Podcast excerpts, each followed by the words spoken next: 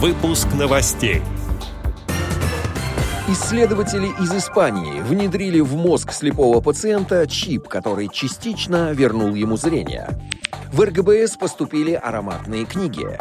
Далее об этом подробно в студии Алишер Канаев. Здравствуйте. Российская государственная библиотека для слепых сообщает на своем сайте о пяти новинках, поступивших в фонд библиотеки. Это ароматные книги с иллюстрациями. Ароматная математика, ароматная азбука, русские ароматные сказки, козлик Чарли в швейцарских Альпах и крокодил, который не любил воду. Эти уникальные по содержанию и оформлению издания были получены в подарок от Sandbook, единственного издательства в России, которое специализируется на производстве книг с ароматными иллюстрациями. Читать ароматные книги необходимо следующим образом. Потереть пальцем страницу с иллюстрацией, на которой написано название аромата, и он будет чувствоваться. Это может быть запах клубники, лаванды, сосны, мяты, ореха, огня и многих других. За счет чего это происходит? Вся поверхность страницы покрыта ароматическим лаком, который состоит из микрокапсул, наполненных ароматическим маслом. При трении капсулы разрушаются и ощущается аромат. При бережном обращении ароматов хватит надолго. Запахи отличаются по своей интенсивности. Одни из них более насыщенные, а другие легкие и воздушные.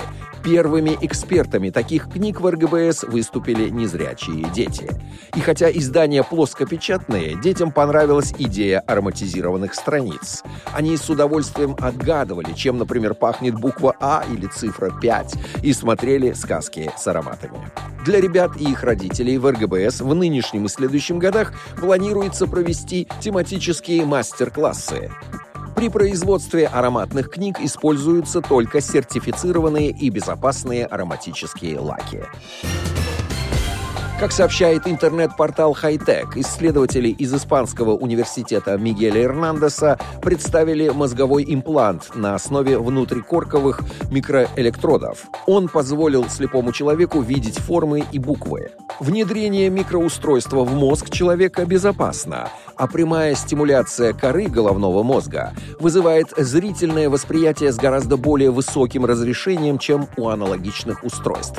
Это первый случай имплантации чипа такого типа слепому пациенту. Результаты оказались хорошими. Это означает, что в будущем можно разработать визуальный нейропротез, который улучшит зрение слабовидящих, и это повлияет на их мобильность. Исследователи университета Мигеля Эрнандеса добавили, что пока они настроены оптимистично, но нужно решить еще десятки проблем, чтобы ввести устройство в массовое пользование. Отдел новостей «Радио ВОЗ» приглашает к сотрудничеству региональной организации. Наш адрес новости собака радиовоз.ру. В студии был Алишер Канаев. До встречи на «Радио ВОЗ».